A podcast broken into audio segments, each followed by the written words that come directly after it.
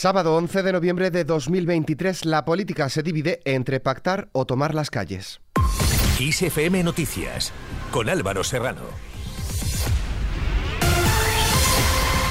¿Qué tal? El coordinador general del Partido Popular, Elías Bendodo, ha remetido contra el que considera el pacto de la Penguerza suscrito entre el PSOE y los independentistas para la investidura y acusa al presidente del gobierno, Pedro Sánchez, de desfigurar España hasta hacerla, dice, irreconocible con unas políticas que le van a convertir en el enterrador del PSOE. Bendodo también ha apuntado que el PSOE, que tanto servicio ha prestado al país, tiene una fecha de fundación el 2 de mayo de 1879 y ahora también una fecha de defunción el 9 de noviembre de 2023, cuando se rubricó el acuerdo de investidura con Junts. Y es que el Partido Popular ha publicado un manifiesto en el que considera que España es un clamor contra la amnistía, que pretende aprobar una mayoría parlamentaria encabezada por el PSOE e insta a que continúe la reacción firme y serena en las calles de forma pacífica, cívica y legítima. El Partido Popular ha convocado protestas contra la amnistía mañana domingo al mediodía en todas las capitales de provincia. Lo cierto es que el PP asegura que los españoles deben manifestarse contra el pacto de investidura de PSOE con porque los socialistas han llegado a este acuerdo como suelen hacerlo los delincuentes, es decir, a escondidas, ocultándose o engañando.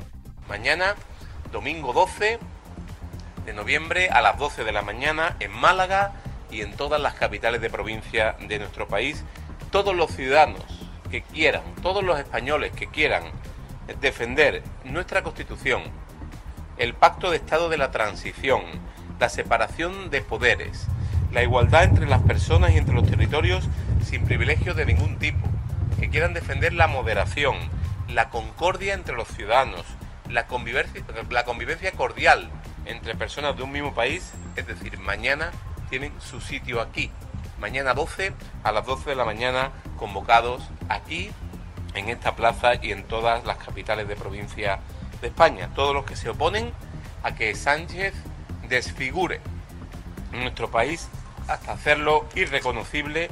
Todos los que rechazan que Sánchez convierta España en una democracia de segunda división.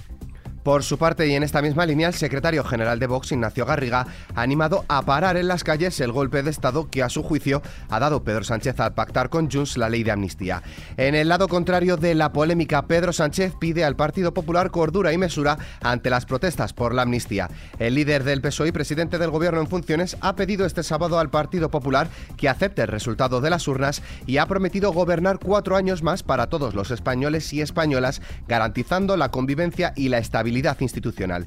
Sánchez ha participado en la clausura del Congreso del Partido Socialista Europeo que se celebra en Málaga. Una derecha desnortada, que ha sido incapaz de plantar cara a la ultraderecha más reaccionaria. Y a esa derecha me gustaría dirigirme hoy, al Partido Popular, para pedirles cordura y mesura. Cordura y mesura.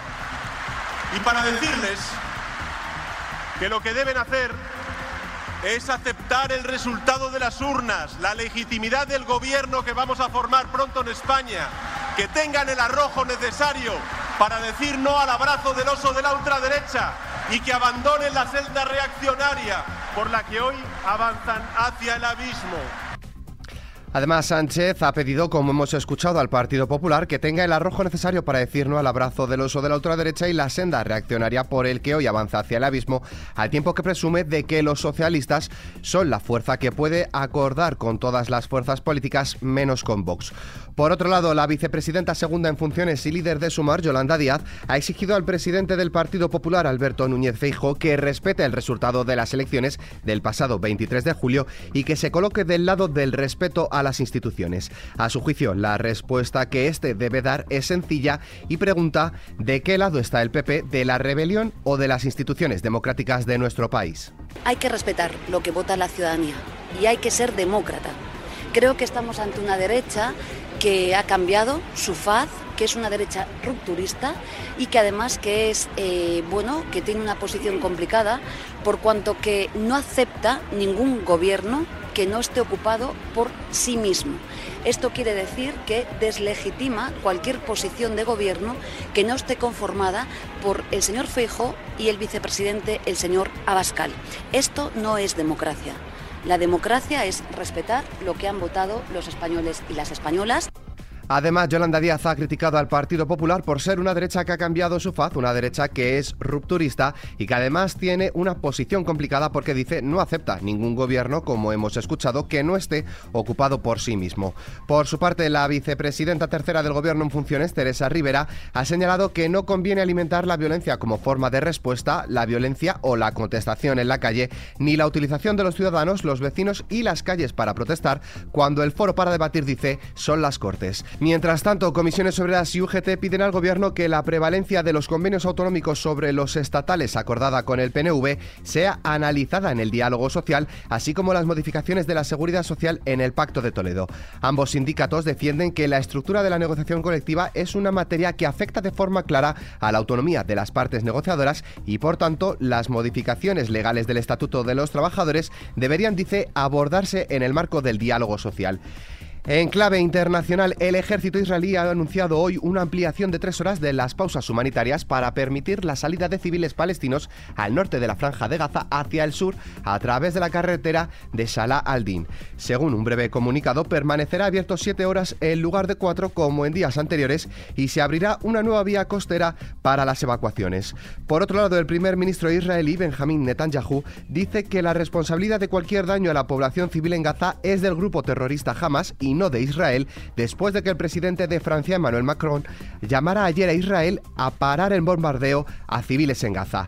En Londres, la manifestación pro-Palestina en la que participan miles de personas portando banderas y carteles de apoyo al pueblo palestino ha arrancado hoy en el centro de la ciudad para pedir un alto al fuego en la franja de Gaza. Los manifestantes han pedido que Israel detenga los bombardeos contra Gaza, donde más de 11.000 personas, la mayoría mujeres y niños, han perdido la vida. Por su parte, el presidente de Irán ha reclamado a los gobiernos de los países árabes y musulmanes, reunidos hoy sábado en Riad, acciones decisivas para frenar la ofensiva israelí en la franja de Gaza, entre la que ha planteado que el ejército del régimen sionista sea declarado formalmente una organización terrorista y la posibilidad de dar armas a los palestinos si el conflicto persiste. Terminamos con el tiempo.